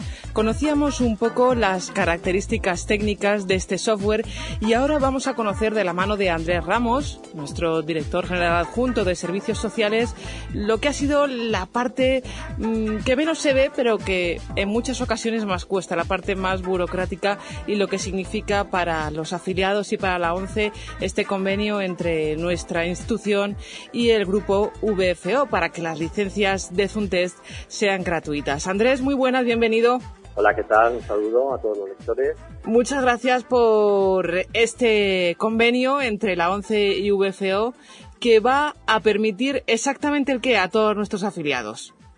Pues es un sueño. Yo creo que mm, hoy por hoy decir que la ONCE pueda ofrecer a, a sus afiliados tanto el, el, lector de pantalla YAU que ya fue una conquista recientemente alcanzada, como ahora el Funtes, que es el gran magnificador de, de textos vital para las personas con, con resto visual, pues es algo único en el mundo. O sea, no existe ningún país que pueda ofrecer a las personas ciegas estas dos herramientas. Si lo hubiéramos pensado hace años, ¿no? Es decir, oye, bueno, hubiera sido un sueño y gracias al trabajo, yo creo que, bueno, a, muchas causas, ¿no? Sobre todo a una buena negociación con UFO y desde luego nuestra dirección del CIDAD realmente ha hecho un trabajo impecable, impecable porque lo peor que te puede pasar en la vida es negociar con un monopolio, con un oligopolio como es el UFO, pues hemos podido conseguir con un precio razonable este acuerdo que nos permite un uso universal del FUNTES, que es realmente, mm, bueno, pues un, un, gran, un gran logro. Andrés, ¿solo tienen derecho a estas licencias gratuitas los afiliados a la ONCE o alguna institución o persona no afiliada puede también utilizarlas? Pues es buena pregunta. Eh, con, con FUNTES, para la licencia única, conseguimos muchas cosas. Primero con los afiliados, porque es verdad que hasta ahora la, los chicos estudiantes lo tenían gratuito como adaptación de puesto, los chicos y chicas que trabajan lo tienen también como adaptación de puesto, en este caso no de estudio, sino de trabajo, pero claro, había un amplísimo colectivo de afiliados que ni estudian ni trabajan, ¿no? Que realmente, bien porque estén jubilados o, no tengan una, una actividad eh, dentro de, de la ONCE o fuera, realmente no tenían un acceso gratuito de esta herramienta. Por tanto, esta universalización permite que cualquier persona, especialmente colectivo adulto, padres de críos, ¿no? que también es muy importante poder tener esta herramienta no solo en el aula, sino en casa, ahí damos un salto muy grande. Pero además, como bien se anunciaba en la pregunta, nos permite que la ONCE pueda concertar, pueda conveniar con eh, externos, con instituciones externas, ayuntamientos, diputaciones, universidades, el que podamos poner en esos ordenadores tanto el JAWS como el FUNTES para que cualquier discapacitado visual grave que necesite esta herramienta pueda usarlo en su ámbito local, en su ámbito universitario, en su ámbito municipal, ¿no? Y esto es algo maravilloso que nos abre mucho más, que nos conecta mucho más con la sociedad y este acuerdo con UFO que ha hecho la ONCE nos abre muchísimas puertas de accesibilidad. Sobre todo ganamos muchísimo en accesibilidad y no solo tener esta herramienta en casa o en el trabajo mm. o en la escuela, sino en cualquier punto donde nos movamos, donde las, las personas afiliadas o los discapacitados visuales graves, no, eh, afortunadamente en nuestro país nuestra gente es muy inclusiva, es eh, muy participativa la sociedad y seguramente se va a sorprender ¿no? que en, esa biblioteca de la universidad o en esa biblioteca del barrio pueda eh, un día tener esta, herramienta instalada gracias al acuerdo de ONCE con USO. Si, por ejemplo, tenemos alguna persona que nos está escuchando y que visita con frecuencia alguna biblioteca, algún centro social y que desea que en esos ordenadores haya instalados Zuntes o Yaus, lo único que tiene que hacer es decirle al responsable de la biblioteca que se ponga en contacto con, con la ONCE. Claro, con la ONCE para que se firme un acuerdo de colaboración que permita la instalación, obviamente el, el buen uso y el seguimiento de esa, de esa licencia que, cuya responsable obviamente es la ONCE y por tanto se hace falta un, un sencillo acuerdo que se establezca entre la ONCE, en este caso el ayuntamiento, que es el responsable de la biblioteca municipal. Yo es gratuito para los afiliados, Zunte es gratuito para los afiliados. ¿Y ahora qué, Andrés? ¿Cuál es nuestro próximo reto? Bueno, nosotros como ONCE tenemos que estar abiertos a las necesidades, a las necesidades de nuestros afiliados. Yo creo que en los próximos años tenemos que ser capaces de evolucionar incluso más rápido que hasta ahora, ¿no? Bueno, van a venir muchas cosas, ¿eh? van a venir muchas cosas. Lo, primero que viene es en unos unas semanas, no va a tardar mucho, y nuestros lectores de, de arroba lo van a lo van a conocer ya, es que Club 11 por fin ya damos el salto también a dar servicios, a dar servicios directos, cualquier afiliado va a poder entrar en Club 11, por ejemplo, en unos días va a poder eh, cambiar sus datos personales, su cambio de domicilio, el teléfono, el email, que son cosas que nos pasan a menudo, ¿no? Obviamente. Se nos ha pedido el carnet de afiliado y lo va a poder solicitar, o va a poder solicitar eh, una autorización de su, del reconocimiento de condiciones visuales. Bueno, esto es importante. Pero es que a la vuelta del verano, en torno al otoño, vamos a dar un segundo paso, que es también desde Club 11 el que los afiliados puedan solicitar un servicio de atención personal. Bueno, esto es muy importante y además también pronto y será será el siguiente paso poder también arrancar con el Club 11 Junior con un universo de, de contenidos ad hoc pensado para nuestros menores, para nuestros chicos eh, más jóvenes, chicas y chicos eh, de, de, de, del área infantil y juvenil, para que también podamos ofrecer direct, directamente esos, esos contenidos a través de ese um, soporte digital. La tecnología ha llegado para no marcharse y nosotros tenemos que usarla pues para poder dar más servicios desde la ONCE a los que están más lejos, que yo creo que es el, gran reto de los próximos años, el que esa mitad de la población que está lejos de un centro 11, pues igual que se puede bajar un libro, que ahora ya se puede bajar una película a través de Apolo, por ejemplo, de esa maravillosa aplicación que nos ha hecho el CIDAD, pues también a través de Club 11 pueda solicitar un servicio y recibir un, un servicio a través también de ese, de ese soporte. Yo creo que son saltos importantes que estamos dando y tenemos que continuar en esta, en esta. Pues Andrés, con eso nos quedamos, estaremos muy pendientes Volveremos a charlar contigo para que nos cuentes ya cuando entre en funcionamiento todos estos servicios a través del Club 11 y del Club 11 Junior, una iniciativa muy interesante. Agradecerte que hayas estado con nosotros este ratito, que hayas querido compartirlo con todos los oyentes de arroba sonora y te emplazamos para un próximo número para que nos sigan contando novedades. Muchísimas gracias Andrés. Encantadísimo, muchas, muchas gracias a todos y a todas. Escríbenos a arroba sonora arroba 11.es. Arroba responde.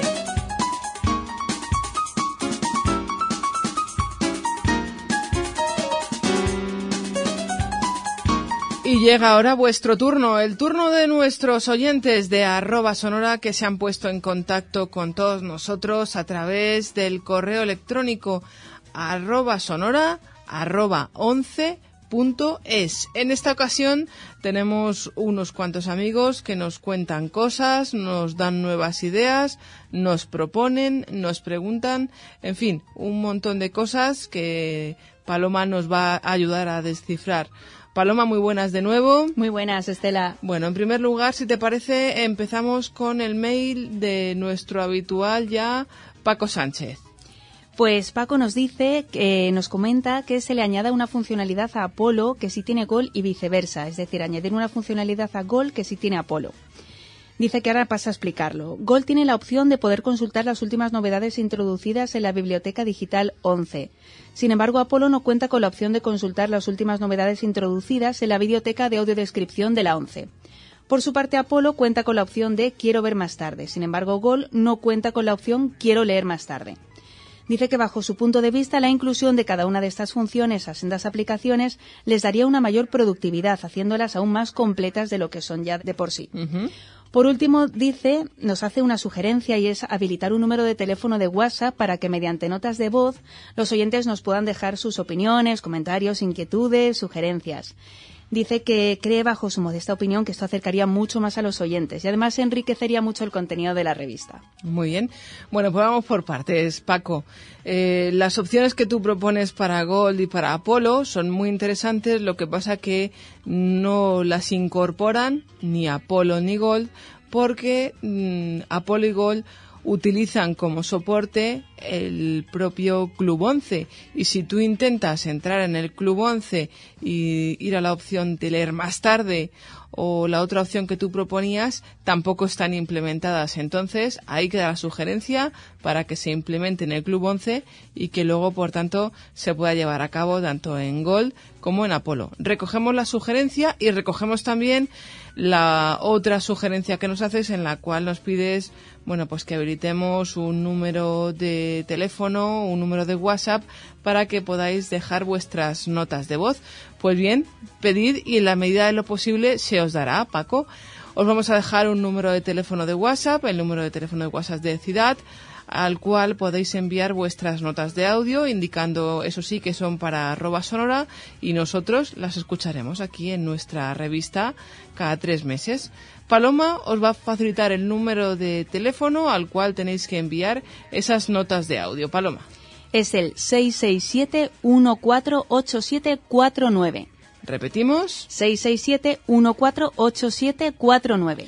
Muy bien, pues ahí podéis mandar todas vuestras notas de audio y aquí en arroba sonora las escucharemos una vez cada tres meses. Ahí tenéis esa vía de comunicación abierta, además del correo electrónico arroba sonora arroba once punto es. Muchas gracias Paco y contamos con tus opiniones como puedes ver y nos alegramos mucho de que sigas ahí al pie del cañón. Y tenemos otro correo electrónico de otra habitual, de Nuria Arias. Paloma. Nuria nos dice que el cajero de su oficina, por ser todo táctil, no tiene teclado físico, por tanto la aplicación BBVA para todos no funciona.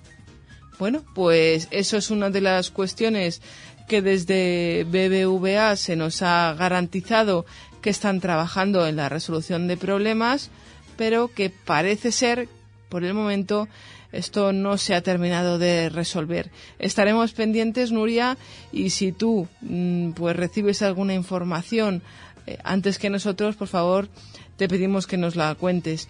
¿Qué nos dice también nuestro querido amigo de Tenerife, Gregorio Armas? Gregorio nos dice que he oído que no era mi respuesta la acertada, pues creo que ustedes se referían a la aplicación comentada por ustedes y por el amigo Antonio, que la dijo en perfecto inglés. Por tanto, pienso se referían a la aplicación de Audes y no la de Apolo. Espero aclaraciones y nos manda saluditos. Bueno, Gregorio, pues simplemente te remito al número 10 de arroba sonora, dos números atrás, en el cual puedes escuchar que nos referíamos a otra aplicación que no era la que tú comentas. Lo lamentamos y esperamos seguir contando contigo como concursante en los próximos concursos que seguro que habrá en nuestra arroba sonora.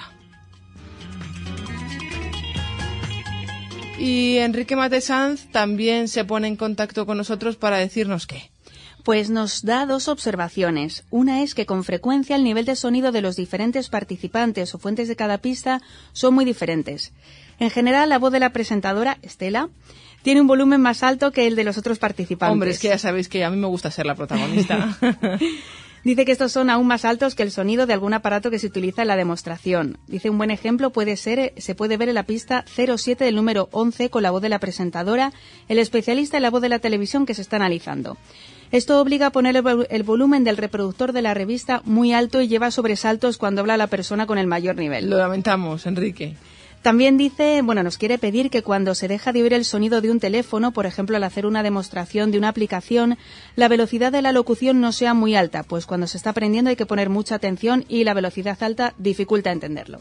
Bueno, intentamos eh, pues dar gusto a todos nuestros oyentes y no siempre lo conseguimos, pero Enrique, apuntamos tus sugerencias, las tenemos en cuenta y lamentamos que de vez en cuando pues te lleves algún susto que otro.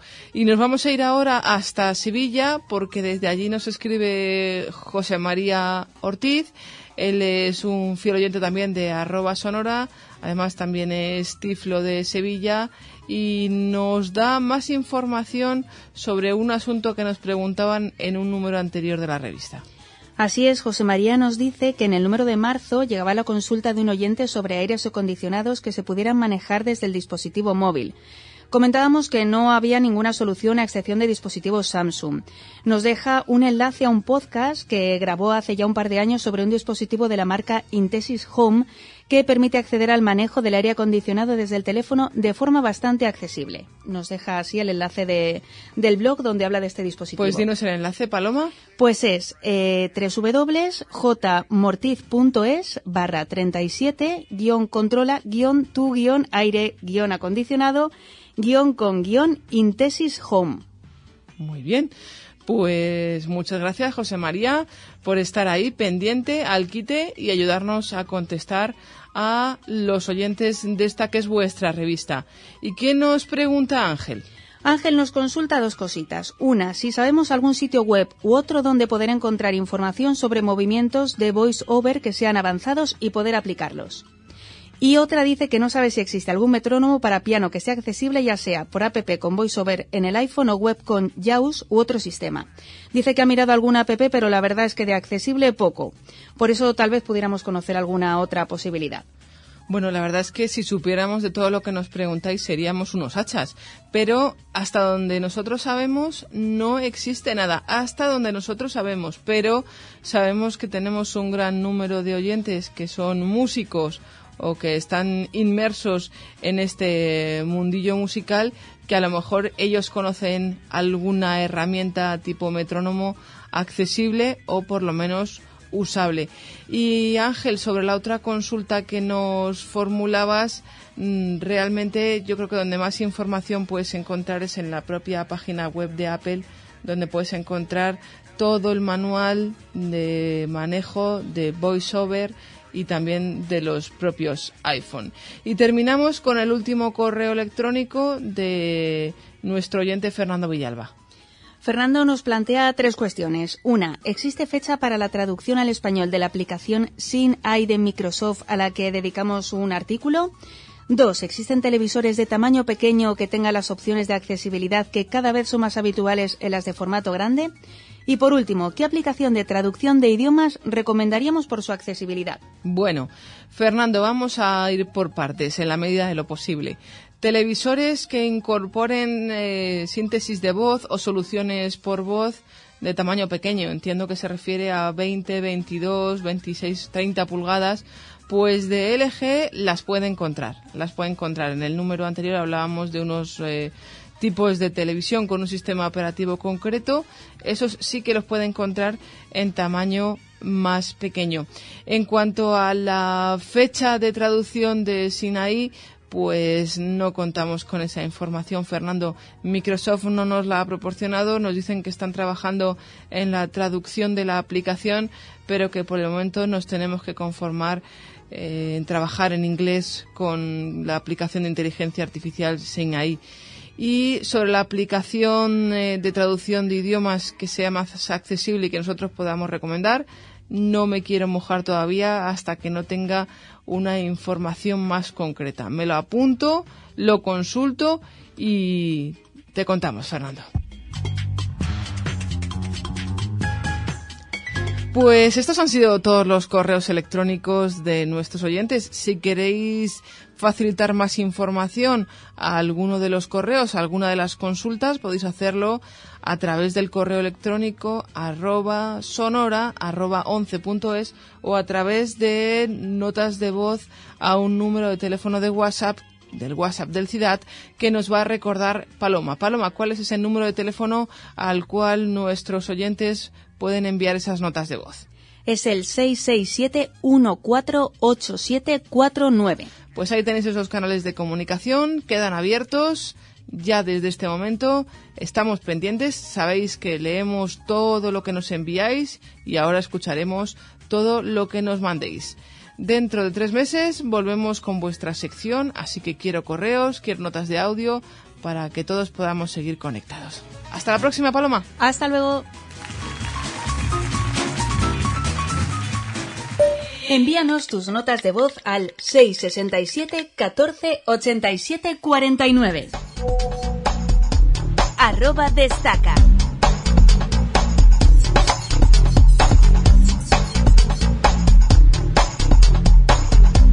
Como cada año se reúnen en Frankfurt diferentes empresas tecnológicas de Braille, de tiflotecnología, empresas que se dedican a la baja visión, se reúnen en Frankfurt en la exposición de Side City y allá han estado pues un par de personas que nos acompañan aquí en arroba sonora de Ciudad y que seguro que les conocéis.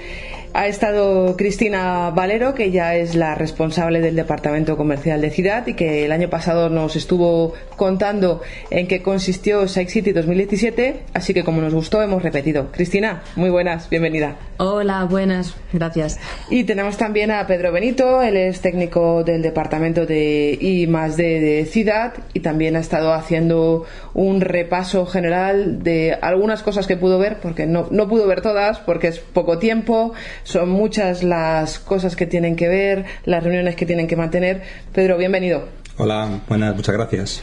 Cristina, empezamos contigo. Cuéntanos, Side City 2018, a grandes rasgos. Bueno, como otras ediciones, la feria tiene una duración de tres días. Fueron el 25, 26 y 27 de abril y estuvimos desde, pues desde el primer día hasta el último viendo las posibles innovaciones, las posibles novedades que nos íbamos encontrando en los diferentes stands, los diferentes proveedores, algunos ya viejos conocidos, otros nuevos que nos han buscado incluso para presentarnos sus ideas y sus, eh, sus demos, ¿no? Aprovechamos la ocasión eh, para reunirnos con muchos de los proveedores con los que tenemos ya relación para mm, avanzar en acuerdos comerciales con ellos, mejorando así las, las condiciones de adquisición y de garantías para siempre ofrecer el mejor servicio a nuestros afiliados. Nos sigue sorprendiendo año, tras año el que, incluso siendo viejos conocidos, cuesta entender a veces el modelo social que tiene la ONCE y el objetivo social de, de respaldo y ayuda a los afiliados es muy diferente la visión que tiene el resto de Europa, incluso el resto del mundo, de lo que es una persona con discapacidad visual y, no deja de, enorgullecernos el abanderar una, filosofía tan pura como es la de la ONCE. Sí, porque, mm, perdona que te interrumpa, Cristina, porque la ONCE es la ONCE con mayúsculas, como siempre lo hemos escrito, pero además parece que el nombre en sí es grande, ¿no? Es Sí, sí, además somos referencia en muchos de estos países porque se, sorprenden y nos transmiten su asombro de cómo hemos conseguido eh, sobrevivir 80 años y dar el servicio que damos y cómo buscan buscan nuestro sello de calidad. Incluso quieren que apostemos por sus productos. Para ellos también es una garantía que nosotros tengamos sus productos. Sí, sí, sí. Para ellos el decir que en España lo comercializa la ONCE o lo distribuye la ONCE o que hablen por favor con la ONCE o que la ONCE apoye o que la ONCE marque es como un sello de calidad absoluto porque si la ONCE dice que algo es bueno es porque realmente es bueno. Ahora, lo que nosotros tenemos que, que reforzar es la idea de que no buscamos hacer negocio, nosotros buscamos cubrir una necesidad. Entonces siempre vamos a buscar la mejor de las opciones que cubra la necesidad de la mejor de las maneras, pero no para enriquecernos con ello. Nuestro objetivo es siempre ayudar a esa igualdad y a esa inclusión de nuestros afiliados. Cristina, ¿nos puedes contar cómo era la feria, cómo estaba distribuida, dónde fue la feria? Normalmente siempre es en el mismo lugar, ¿verdad? Sí, sí, este año como otros años eh, está siendo en el Sheraton, eh, que es el, el Hotel Sheraton que está en el mismo aeropuerto de Frankfurt. Eh, las dimensiones vienen siendo pues las habituales, varios pabellones, distribuido pues los stands, tanto los que son eh, tipo mesa como los que son tipo despacho, ¿no? Lo que es, ya os comento que suelen ser los habituales con algunas novedades. Así a destacar tal vez algunos, algunos de los productos que nos comentará ahora Pedro, que no dejan de ser una, una idea de futuro cada vez más presente, pero que todavía tienen mucho camino por hacer. Entonces, también la ONCE en ese sentido siempre ha sido muy prudente y a día de hoy sigue siéndolo. Es decir, las ideas son muy buenas, pero llevarlas a cabo no es tan fácil. Entonces siempre hay que mirar con ese, con ese doble rasero de está genial, es una opción muy buena, pero hay que seguir trabajando. Pedro, por alusiones, cuéntanos eh, tu visita que fue a lo mejor un poco más técnica. A Cristina le tocó bregar con los diferentes responsables a lo mejor comerciales de los distintos stands de las distintas empresas. Te tocó la parte más técnica, digamos, de la feria. Cuéntanos. Bueno, pues así, así fue. Yo iba buscando sobre todo pues productos que están siendo muy demandados por nuestro colectivo, como son los anotadores y las, y las líneas braille. Y bueno, en ese sentido, pues pude examinar bastantes dispositivos, casi todos a nivel prototipo. Lamentablemente el idioma no, no está en español, de hecho, eh, alguno de los fabricantes me llegó a pedir tablas braille en castellano, ya se les ha facilitado y bueno, pues eh, había varias opciones, eh, anotadores concretamente unos con línea braille y sin voz, otros con voz y sin línea braille, otros con línea braille y con voz.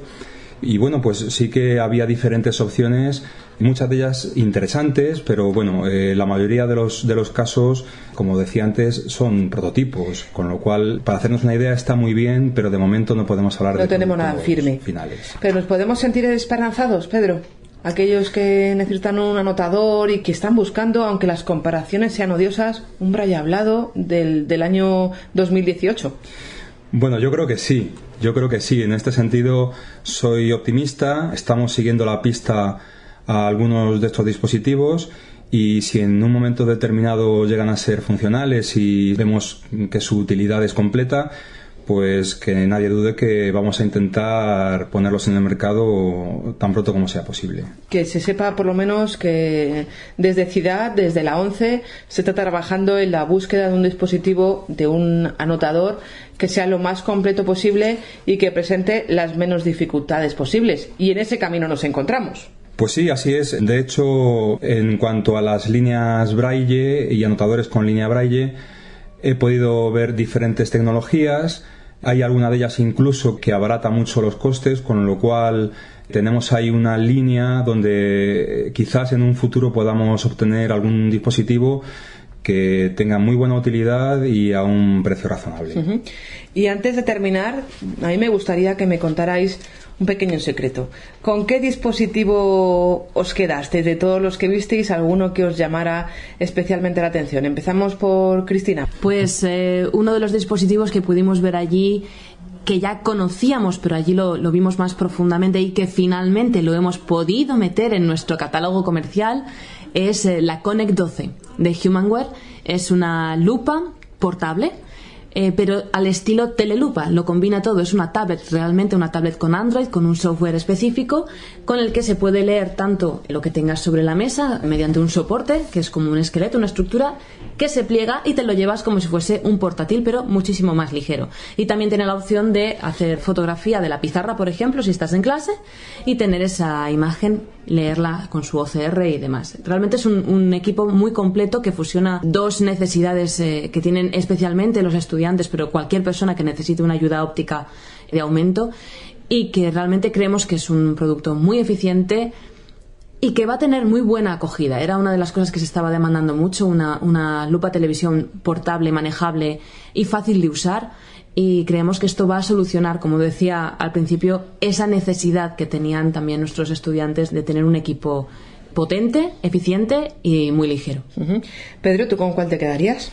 Bueno, voy a adelantar aquí una primicia. Nos hicieron una demostración de una pantalla gráfica táctil interactiva que tiene una superficie donde van distribuidos 2.400 puntos refrescables, distribuidos en 60 filas por 40 columnas y que se refrescan y tienen altura configurable.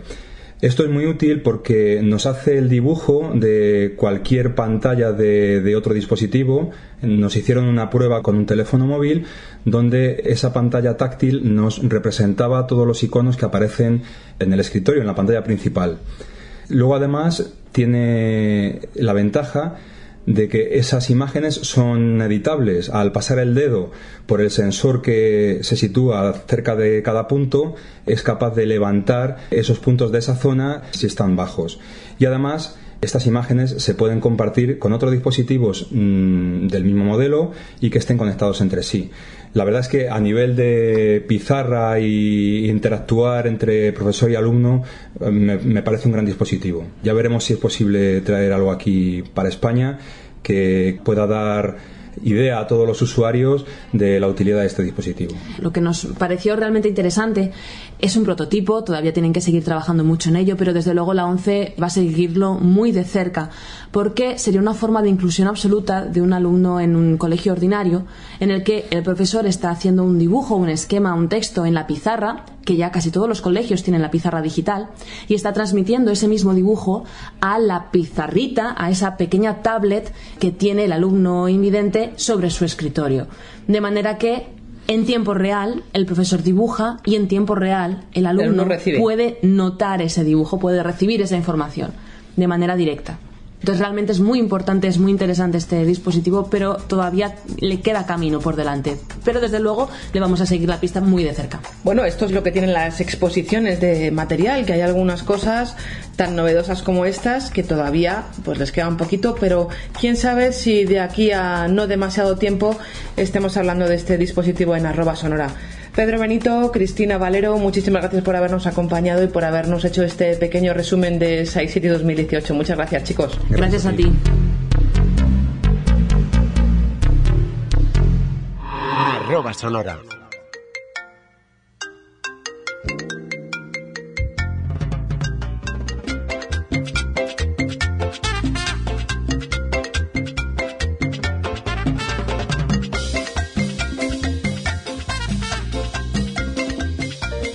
En arroba sonora no nos hemos vuelto locos, no, no. Lo que pasa que ya estamos en verano y nos gusta el ritmo, nos gusta la playa, nos gusta el sol, nos gusta tomarnos ahí nuestros refrescos y tenemos una música de despedida un poco más caribeña de lo habitual, como siempre hacemos en nuestro mes de verano. Nosotros nos marchamos, vamos a ver si nos dejan ir a darnos un chapuzón, pero antes de ello queremos, como siempre, mandaros un saludo muy cordial de parte de todo el equipo que ha hecho posible esta arroba sonora. En la parte técnica, Juan Rodríguez. En la lectura de los textos, Paloma Martínez. Y aquí delante del micrófono, presentando algunos de los contenidos y entrevistando a nuestros protagonistas, Estela Landrove. No os vayáis demasiado lejos, porque dentro de tres meses volvemos con nuestra arroba sonora si vosotros queréis. Hasta luego, feliz verano.